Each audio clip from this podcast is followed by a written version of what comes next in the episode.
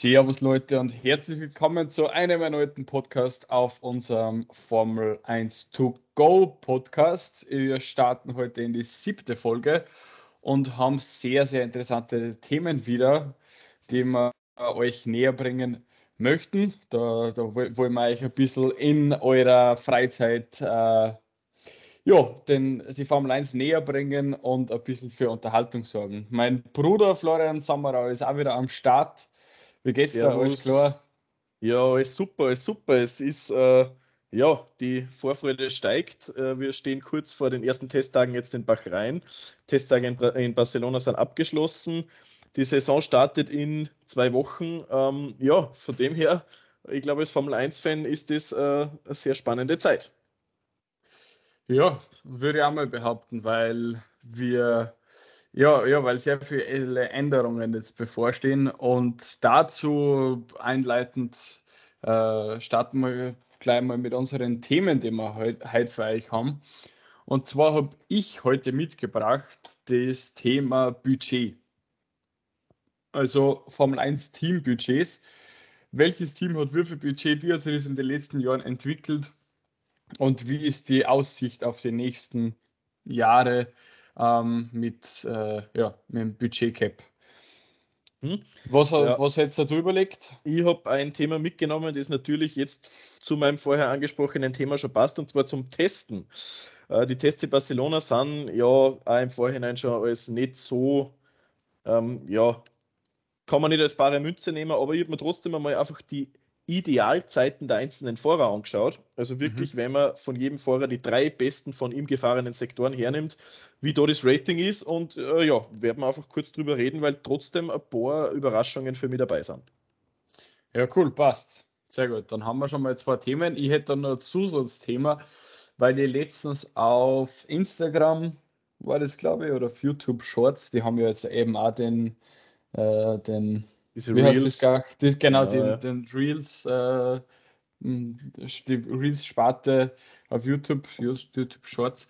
Da habe ich auf jeden Fall gesehen, dass der Verstappen sich zu Netflix nochmal geäußert hat und wird dieses Thema auch noch gerne in diese Folge einbauen und zwar Netflix Drive to Survive, was hat das für Auswirkungen auf Formel 1 Fans und auf die Formel 1 selber und was halten die Formel 1 Fahrer selber davon? Also, das ist auch ein spannendes Thema, was ich gerne kurz ansprechen möchte, bevor ja jetzt, äh, ich glaube, in 20 Tagen circa die neue Staffel rauskommt, oder was? Na, zufällig, wann die genau rauskommt? Die kommt in vier Tagen, die kommt am 12.03. Ah, immer noch Ende März. Na, und da okay. ich ja Urlaub habe, äh, cool cool, coolerweise werde ich die gleich am Freitag äh, binge-watchen, wie man das so schön sagt. ich glaube, wir werden gleich alle zehn Folgen reinziehen. Kann man die immer auf einmal aus, oder? Ja. Ich genau. war die letzten Jahre schon so, ich gehe ja davon aus, dass das heuer so ist. Ja. ja. geil, okay. Ja, da, da, bin ich auch gespannt drauf schon. Ja, und ich bin auch, ich finde halt einfach Drive to Survive, jetzt können wir es eh gleich einfach das Thema kurz durchbesprechen. Ich finde das halt einfach ja, dann so, wir gleich damit. so geil, weil Drive to Survive, die einfach, auch wenn man, wie wir dann in, in den nächsten Minuten hören werden, oft von den Fahrern selber ein bisschen Kritik da geübt wird, aber ich finde es nicht oft. Ich glaube, es gibt ja nur einen Verstappen, der da Kritik ja, übt. Ja, weil es Norris und Sainz zum Beispiel als äh, Joke quasi nehmen, dass sie wirklich so als Rivalen jetzt beim letzten Mal dargestellt worden sind, weil sie genau wissen, es ist keine Rivalität gewesen. Ähm, aber ich finde trotzdem, dass da eh der Verstappen natürlich ein Recht hat aber es bringt einfach diese, den kompletten Formel 1-Zirkus so viel näher an den Mann, weil du einfach diese Meetings zwischen den Teamchefs näher kriegst. Du kriegst das komplette Paddock einfach überall, wie die Autos da hintransportiert werden, ähm, wie, man, wie man das alles aufbaut, was wirklich auch besprochen wird vor dem Rennen, nach dem Rennen, während dem Rennen. Das ist schon nochmal viel mehr ins Detail, als wirklich an einem Rennwochenende im mhm. Fernsehen zu sehen bekommst. Ja, ich finde es ich finde es auch gut. Es gibt ja Leute, die schauen nur Drive to Survive und das Rennen eigentlich gar nicht. Ich meine, ich finde im, im Grunde finde ich das Drive to Survive gut. Es, es bringt einfach den Sport nur mehr Leute näher, die so nicht Formel 1 schauen würden. Mhm. Und es gibt den Formel 1 Fanaten, so wie uns und unsere Zuschauer, Zuhörer, gibt es die Möglichkeit, dass nur mehr Formel 1 sehen können, weil es einfach zu wenig ist. Ja. Ähm, und es, ja, es macht eine künstliche Rivalität, weil es halt einfach äh, ja, typisch amerikanische Produzenten sind und ähm, die wollen da halt Drama reinbringen, aber ja, ich glaube, Drama war vielleicht eben wirklich in der letzten Staffel auch ein bisschen notwendig, einfach durch das, dass Mercedes und Hamilton so dominiert haben. Nur Drama, glaube ich, gibt es in der Saison, beziehungsweise in der vergangenen 2021, hat es genug gegeben, dass man da nichts rein erfinden muss, dass jetzt ein Norris und ein Sainz da mega das Drama gehabt hätten bei McLaren. Weil einfach zwischen Verstappen ja, und Hamilton. Und man kann es ja mit Spaß nehmen. Man kann genau. mit Spaß nehmen, ja. Ja. Was ich ein bisschen schade Die find, richtigen Formel 1-Fans, die wissen ja eh, ähm, dass das nicht wirklich so ein Drama ist, sondern dass das, auch dass sie da alle respektieren eigentlich. Ja. Aber trotzdem, ich finde, im Fußball kriegt man auch nichts mit und die, das ist ja nur viel mehr Illusionen im Fußball wie in der Formel 1. Ich finde, in der Formel 1 hast du als echter Fan die Möglichkeit, dass du das recht äh, ziemlich echt umkriegst, äh, um, umkommt und du die ziemlich echt informieren kannst. Und so zum Spaß, ja, die Formel 1 hypen, das kann man halt ganz gut mit Strive to Survive. Genau, definitiv. Ich finde ein bisschen schade, dass eben auch zum Beispiel jetzt auf so wichtige Sachen wie einen siebten Weltmeistertitel vom Hamilton einfach null eingegangen worden ist bei der Serie, weil es ja doch ein großer Meilenstein ist. Nur es war halt irgendwie einer wahrscheinlich vielleicht ein bisschen fad, wenn man das jetzt so benennen will. Ist das nicht gewesen oder was? Na, ja, ich, es war ich, nur kurz. gar nicht mehr im Kopf. Schau, es war nur kurz eben, wie er dann in der Türkei dieses Mega-Rennen gefahren ist und dann über die Ziellinie kommt und dann, ja, na, du bist jetzt siebenfacher Weltmeister. Dann eben die Einspielung mit, ja, das ist für alle Kinder draußen, die daran glauben können, dass schon was geht, auch wenn man eine schwierige Kindheit hat. Aber das war's. Das war eine Sache von eineinhalb, zwei Minuten und dann war der siebte Weltmeistertitel von Hamilton abgehackt und das habe ich ein bisschen zu wenig gefunden. Aber ich glaube, jeder Formel 1-Fan gibt uns da recht, dass zehn Folgen einfach generell zu wenig sind.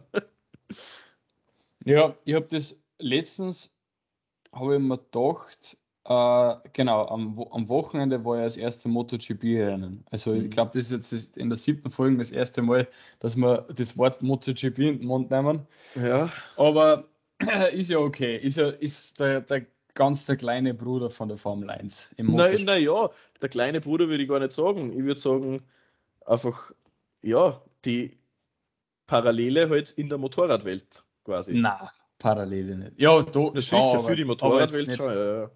Ja, aber, aber also im Motorsport ist schon noch viel kleiner. Und ja. viel uninteressanter als die Formel 1. Ja, ja.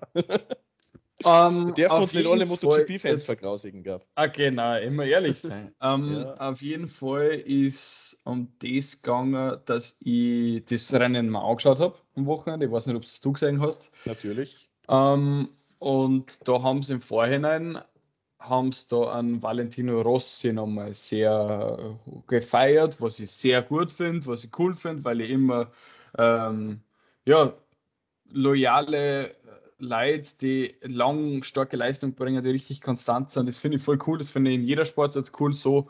Das sind die Vorbilder, die immer wieder Leute in den Sport bringen. Und dann haben sie wirklich voll gefeiert, was ich voll gut finde. Und dann habe ich mir aber gedacht, kennt es mir vor, dass manche Leute zum Beispiel einen Hamilton gar nicht so respektieren, wie jeder einen Rossi respektiert wenn man sich auch denkt, der, der, Hamilton ist jetzt quasi der Goat of Formel 1. Der, er hat mit dem Schumacher die meisten WM-Titel. Wahrscheinlich kriegt er noch mehr. Er hat die um, ähm, meisten Einzige, die meisten Pole Positions, genau, die meisten schnellsten genau. Runden. Der hat ja. überall das meiste. Ja. Am Papier ist er der Goat. Und ja.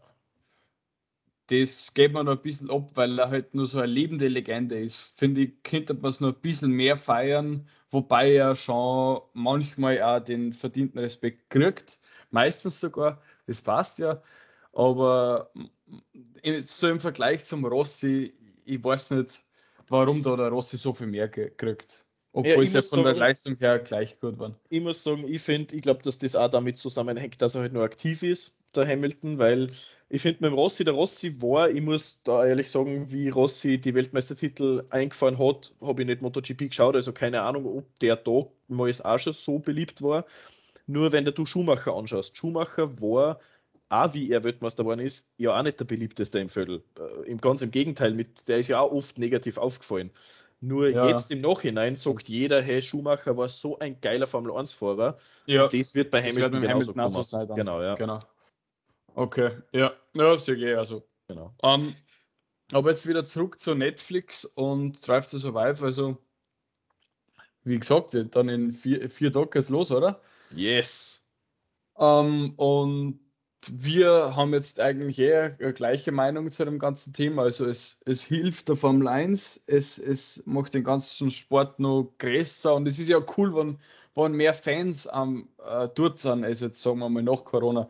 Es ist ja cool, wenn die Begeisterung so groß ist durch die Netflix-Serie, dass mhm. dann wiederum mehr Fans dort sind, dass die Stimmung nur besser ist, dass der, der echte Hype, nicht, nicht jetzt so ein Fake-Hype, sondern der echte Hype, der dann dadurch auch entsteht, nur größer wird und im, im Kern bleibt ja die Formel 1 gleich. Die, die bleibt ja gleich. Aber der, der Hype drumherum, die Fans, die den Sport ausmachen, wenn das noch mehr wird, ist ja nur positiv, finde ich. Ja.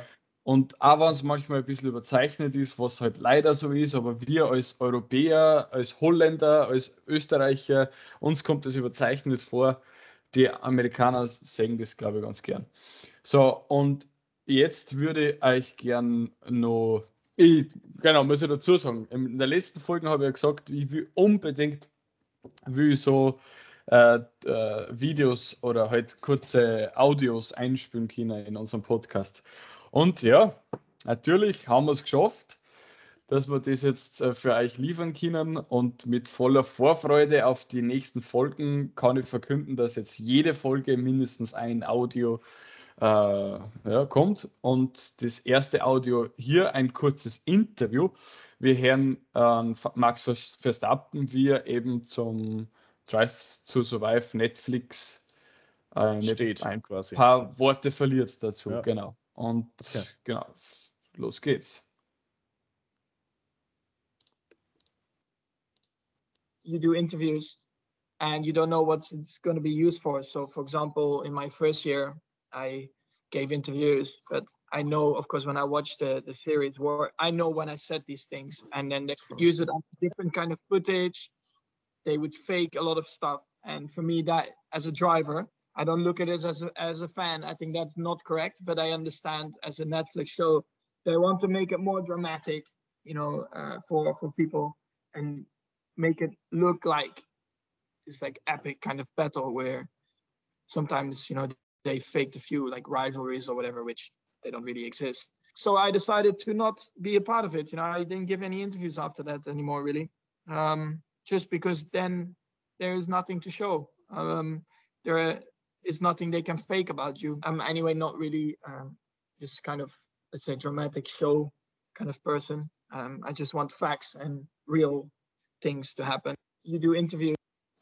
Ja, ich genau, glaube, kurz zusammengefasst, für alle, die jetzt das vielleicht. Ah, ja, wobei ich glaube, die Formel 1 Community kann großteils Englisch.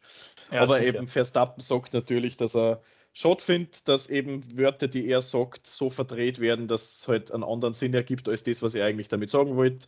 Und dass eben sie aufgrund der Dramatik oder mit Ziel, das dramatischer zu machen, Rivalitäten und genau ein bisschen Publicity Facts da reinballern, dass das einfach ein bisschen spannender wird. Genau. Ja. Er will, sie, er will sich halt nicht als Showmenschen darstellen und will sich davon distanzieren, wahrscheinlich, weil das ja auch wiederum seine, seine Fans sehen wollen.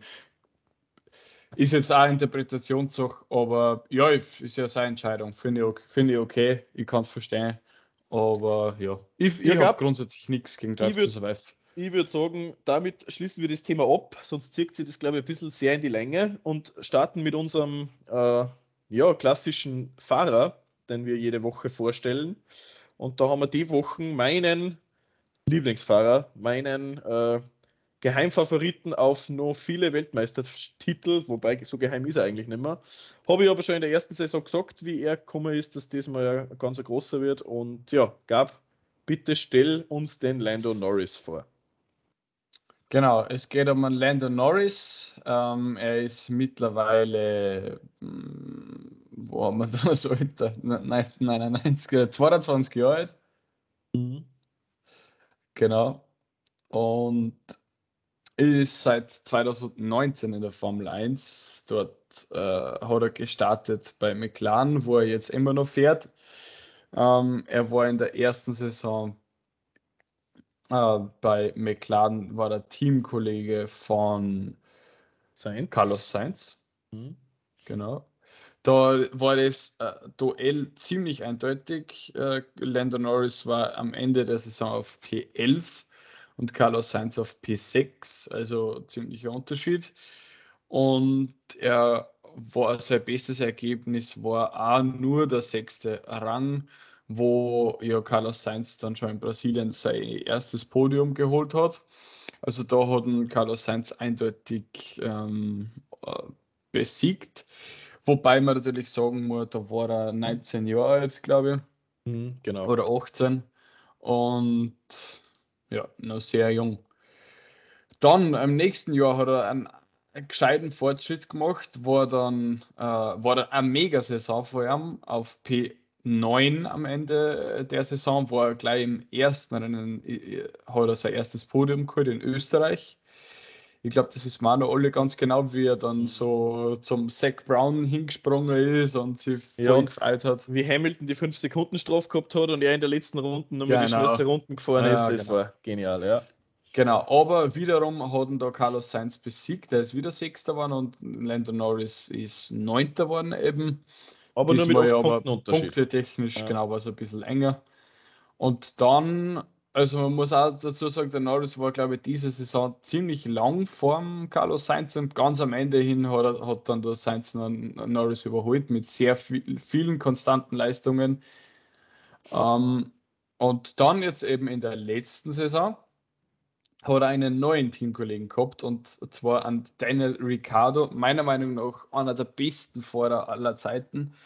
Und den hat er dann gleich besiegt eben, weil äh, Daniel Ricciardo vermutlich ein bisschen schwerer in die Saison reingekommen ist, aber Landon Norris hat wirklich, hat sich nochmal um einiges gesteigert und hat eine Mega-Saison mit 160 Punkten und P6 am Ende der Saison, die ja zweimal der Carlos Sainz in den letzten Jahren belegt hat.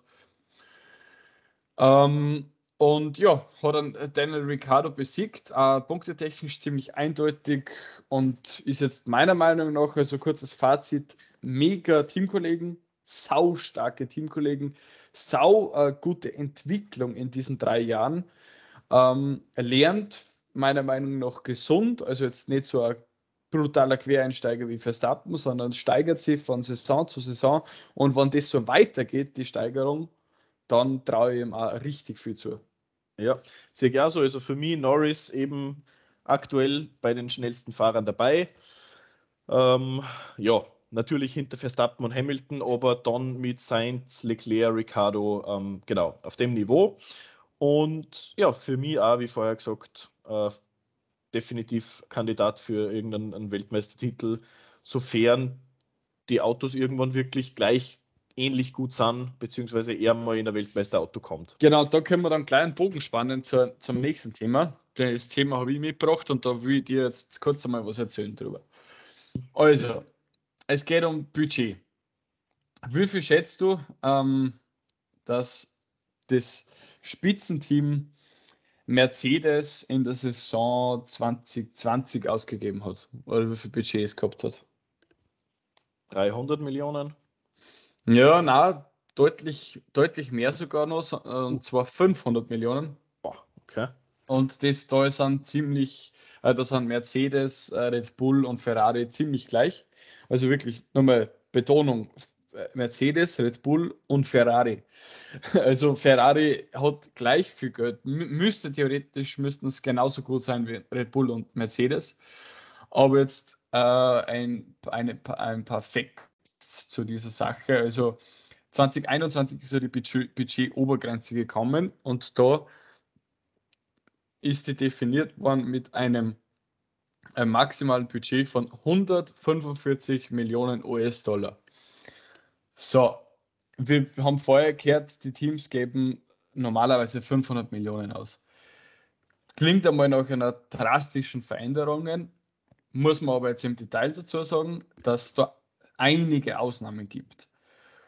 Und zwar werden diese ähm, Ausgaben, äh, bei diesen Ausgaben werden die Fahrergehälter, die Gehälter der Großverdiener im Team, also die Teamchefs und so weiter, das und als Marketing wird komplett ausgenommen aus diesen 145 Millionen US-Dollar. Das heißt, Zitat Toto Wolf, wenn du die Gehälter der Fahrer, der drei teuersten Angestellten und des Marketings mit, mit einrechnest, bist du bei teuren Fahrern vielleicht dann insgesamt bei 230 bis 240 Millionen. Also da sind wir dann schon fast bei 300 Millionen wieder, was zwar auch eine, eine ziemliche äh, äh, äh, Verringerung ist, aber trotzdem jetzt nicht so viel. Und nur mal kurz ähm, von der Quelle Motorsport Total. Klar ist aber auch, dass viele Teams in Zukunft trotzdem sparen müssen. So geben die drei Top-Teams, Mercedes, Ferrari und Red Bull, aktuell pro Jahr geschätzt um, um die 500 Millionen Euro aus. Euro ist da sogar angeführt noch. Ähm, also das war im Jahre 2020 und somit gibt es ein Budget Cap seit 2021 mit sehr vielen Ausnahmen. So, jetzt geht es aber weiter. Ähm, 2022 wird jetzt das Budget Cap nochmal nach unten gesetzt. Und da sind wir nicht mehr bei 145 Millionen, sondern 140 Millionen. Äh, und da hat der Franz Toast einiges dazu gesagt, der, der Teamchef von Alpha Tauri.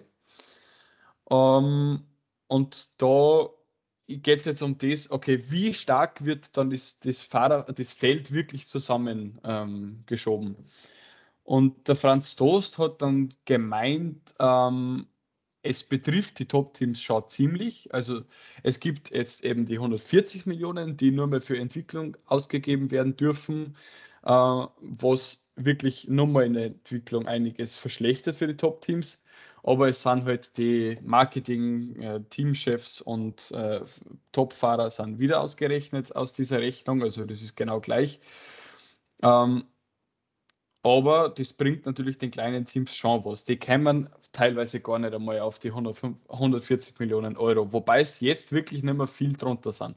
Also äh, man sagt, die, die äh, Teams mit, mit dem wenigsten Budget sind Williams und Haas und die kommen laut motorsportmagazin.com äh, mit Fahrergehälter, also mit all, allen Kosten eingerechnet, kommen sie circa auf 140 Millionen US-Dollar Budget. So, gell? jetzt gibt es eben die Ausnahme nur für die großen Teams. Aber so klingt es jetzt einmal nicht schlecht. Äh, die kleinen Teams geben 140 Millionen aus, die großen Teams ge ge geben in der Entwicklung 140 Millionen aus und in Summe ein bisschen mehr. Aber was ist, warum gibt es dann wahrscheinlich trotzdem noch so viele Differenzen? Und dort hat der Franz Toast eben gesagt, okay, jetzt überlegen wir uns einmal, die Entwicklung für, dies, für dieses Auto, das hat ja schon viel früher angefangen. Das hat ja schon 2020 angefangen. 2021 ist extrem viel Entwicklungsbudget in dieses Auto reingeflossen, was jetzt präsentiert wird. Und in dieser Zeit, also in den letzten zwei Jahren, ähm, haben einfach die Teams mit mehr Budget auch mehr in die Entwicklung gepumpt. Und somit äh, wird es jetzt immer noch äh, eine Differenz geben von, von, den, von den Leistungen aufgrund des Budgets. Und Franz Toast hat weiterhin auch noch gesagt, dass das 2023 dann nur viel besser wird. Das heißt, dann, dann fällt die Entwicklung von 2020 und 2021 immer weiter zurück und somit ist dann 2023 und allen, alle darauffolgenden Jahre wird das Feld immer näher zusammenkommen. Aufgrund ja. des Budgetcaps. Also es gibt keine, keine direkte Auswirkung, aber es wird, ist so ein langsamer Übergang. Und das nur, genau, das zu dem finde ich eine sehr coole, äh, spannende Information. Ja, ja, Was, sagst, was sagst du dazu? Sehe ich auch so, also finde ich auch spannend. Ich finde, ähm, ich finde es halt auch gut, dass die Formel 1 quasi jetzt eben vor zwei Jahren hergegangen ist und gesagt hat, okay, diese Gap zwischen dem letzten und dem ersten wird immer nur größer und immer nur größer, bitte tun wir was. ich finde es auch gut, dass sie jetzt zumindest einmal am Anfang nicht gleich gesagt haben, okay, wir streichen jetzt radikal alles runter, weil eben dann Teams wie Mercedes, Red Bull, Ferrari, keine Ahnung, Mitarbeiter feuern müssen oder wie auch immer, weiß ich, weiß ich nicht, ähm, welche Folgen das dann gehabt hätte. Nur, was ich mir jetzt frage, so wie du das jetzt erklärt hast, wenn jetzt nur, unter Anführungszeichen, nur 140 Millionen Euro in die Entwicklung fließen dürfen, aber Gehälter von Mitarbeitern da nicht betroffen sind, kann dann nicht der Mitarbeiter einfach quasi außerhalb von dem Budget sagen, hey, ich entwickelt für mich so quasi weiter und erst wenn ich was habe, lassen wir das in die Entwicklungskosten einfließen. Weißt du, wie ich meine? Das ist halt die Frage. Mm, ja. Aber ich glaube, das ist dann auch ein bisschen i-Tüpfelchen Reiterei, dass man da nicht auf alles immer detailliertes schauen kann, ist auch klar. Und es ist ja auch der Reiz der Formel 1, dass die Autos unterschiedlich gut sind weil gleiche Autos gibt es eh in der DTM und in anderen äh, Sportklassen. Von dem her finde ich es find schon auch okay, dass die guten Teams trotzdem jetzt noch vorn bleiben werden. Genau, also ich, ich weiß, da, da müsste man Betriebswirtschaft in der 1 studiert haben, damit man die Frage beantworten könnte, aber ja. also das, das weiß man glaube ich nicht, das wird man so transparent nicht erfahren. Aber wenn man jetzt mal von, von dem ausgeht, wie es uns präsentiert wird, dann glaube ich schon, dass der Budgetdeckel einen ziemlich guten Effekt haben wird. Vor allem in den nächsten Jahren, auch, genau, ja, das glaube ich auch. Genau. Ja, und äh, 2021 also, war die Budgetgrenze ja schon aktiv, mhm. da hat es aber noch nicht so eine argen Aus, Auswirkung gehabt, also praktisch gar nicht. Ähm, jetzt werden wir das das erste Mal merken, weil weil es jetzt schon, äh, ja, weil die, Entwicklung schon vorangeschritten ist und 2023 dann noch mehr. Also ich finde, ich glaube, so richtig merken werden wir es erst 2023. Genau, aber ich, ich, gehe trotzdem davon aus, dass die großen Teams, eben Ferrari, McLaren, Red Bull, äh, Mercedes, vorn bleiben werden. Jetzt ja, nimm, ja, nimm genau. mit dieser Dominanz, dass auf jeder Strecke fahren ja. sind. Also ich glaube, es wird wieder streckenabhängig natürlich. Ähm, je, je nachdem, wo dann ein Team gut oder schlecht ist. Alpha Tauri zum Beispiel in Bahrain, äh, was man letztes Jahr gesehen hat, kann da Fuhren schon mal ärgern. Ähm, und auf das freue ich mich einfach, dass Fuhren äh, 3, 4, 5 Kampf wird und weiter hinten die Teams aber auch vielleicht mal mit einem guten Rennen oder guten Strategie nach vorn kommen. Ja, ja genau. Und, jetzt, und dann die Überleitung. Genau, nein, ich hätte, hätte auch schon super Überleitung und zwar. Ja, bitte glaube ich nämlich, dass jetzt der, der Geheimfavorit für dieses Jahr ist meiner Meinung nach Ferrari, weil man ja jetzt gesehen hat, okay, Mercedes, Red Bull und Ferrari haben am meisten Budget, immer schon in den letzten paar Jahren. Deswegen eigentlich aufgrund des Budgets muss ja Ferrari wieder vorne dabei sein. Mhm. Und jetzt, genau. was hast du bei den, bei den Tests herausgefunden? Genau, bei den Tests. Ich bin ja da auch zu deiner Aussage. Ich, ich gebe ja sehr viel auf die Meinung von Alexander Wurz, äh, ehemaliger österreichischer Formel-1-Fahrer und jetzt Experte. Ja, ja. Ähm, und der hat auch gesagt, eben, dass Mercedes, Red Bull und Ferrari vorn sein werden. So, jetzt aber meine Meinung. Ich habe mir eben diese Zeiten angeschaut, die Idealzeiten von jedem Fahrer. Und wenn wir das jetzt mal nur kurz durchgehen. Hamilton 1.19.1, Russell 1.19.1. Finde ich schon mal wirklich genial, dass der Russell mit dem Hamilton mitkommt. Jetzt den Tests nach.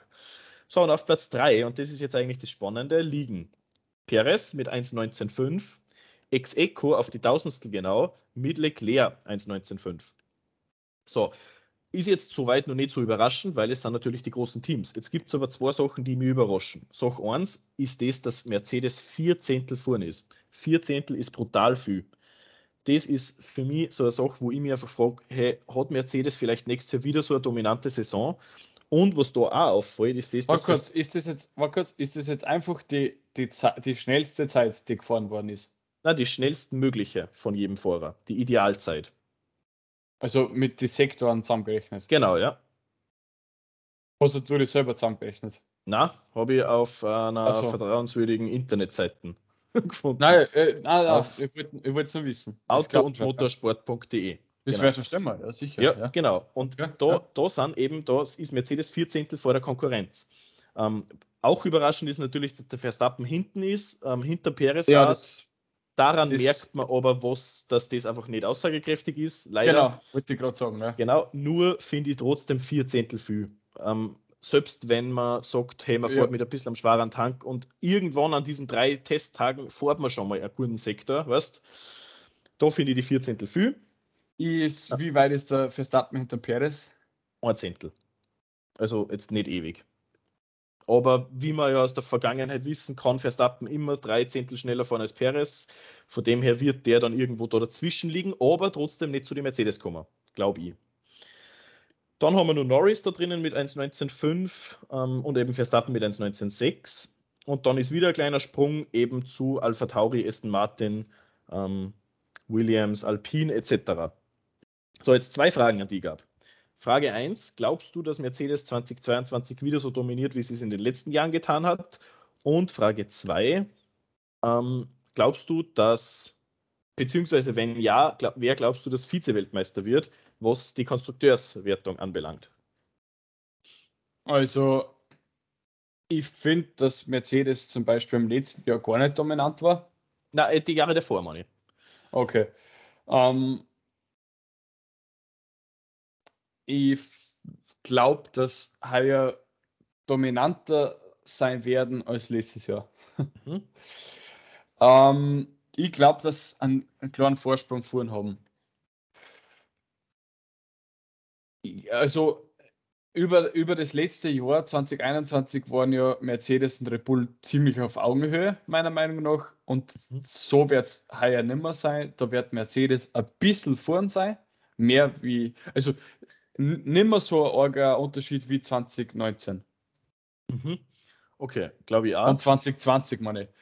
Ähm, aber es wird Mercedes ein bisschen vorn sein und dann glaube ich, dass die, die Konstrukteure auf P2, 3, 4 vielleicht noch ziemlich eng beieinander sind. Mhm. Also ich glaube, dass dann Red Bull und Ferrari vielleicht sogar auf Augenhöhe sind Glaube ich auch, ja. und dann McLaren, McLaren ist sicher auch nicht weit weg und dann könnte mal ein Loch kommen. Glaube ich auch. Also ich sage Mercedes, dann kurz dahinter Red Bull, Ferrari, McLaren. Also richtig spannend da, die vier Teams. Und dann vielleicht Alpine, Aston Martin. Genau. Ja, und damit, jetzt hast du mir eh schon das Stichwort gegeben, meine abschließende Frage für die, für die heutige Podcast-Folge, weil wir sind bei über 30 Minuten. L-Plan von Alpine hat, war ja oft in den Medien. Äh, Ja. wie funktioniert das, glaubst du? Weil ich bin skeptisch. Äh, also das, was mich, was mich da motiviert, ist das, dass der Alonso so motiviert ist. Ja, ja. das, das finde ich mal ziemlich cool. Ähm, aber ich glaube, Alpine kann heuer noch nichts reißen. Ähm, frühestens 2024 vielleicht, 2023. Ende 2023 vielleicht. Wäre, wäre, also jetzt am Anfang dieser Saison ist Alpine sicher nicht vorne dabei. Spannend wird es, äh, wie sie sich entwickeln. Wenn Ja. die einen stetigen äh, Entwicklung nach oben haben, dann traue ich ihnen richtig was zu. Ja, und dann traue ich einer auch zu, dass am Ende der Saison mit McLaren zum Beispiel vielleicht mitkämpft. Das könnte ich mir vorstellen, Genau. am Ende von der Saison. Ja, das ist doch äh, ein, ein positiver, positiver Abschluss, oder, Gab? Ja, würde ich auch sagen. Ähm, Also haben wir einige Themen jetzt gehabt, halt, sehr viele spannende Themen und ja, ich hoffe, äh, der, die kurze Audiodatei hat euch wieder gefallen ja. und wir hören uns dann nächste Woche. Genau, und soweit vorsichtig fahren und ja, bis nächste Spaß. Woche. Viel Spaß beim, bei den, bei den Test, Tests in Bachrhein. Und bei Drive to Survive. Und bei Drive to Ah ja, Survive. und bei Drive to Survive. Genau. Also bitte Netflix abonnieren und F- F1 TV abonnieren, dann habt dann hat's diese Woche komplett versorgt. Genau. Und wir hören uns nächste Woche wieder bei einer neuen Folge Formel 1 to go. Servus und ciao.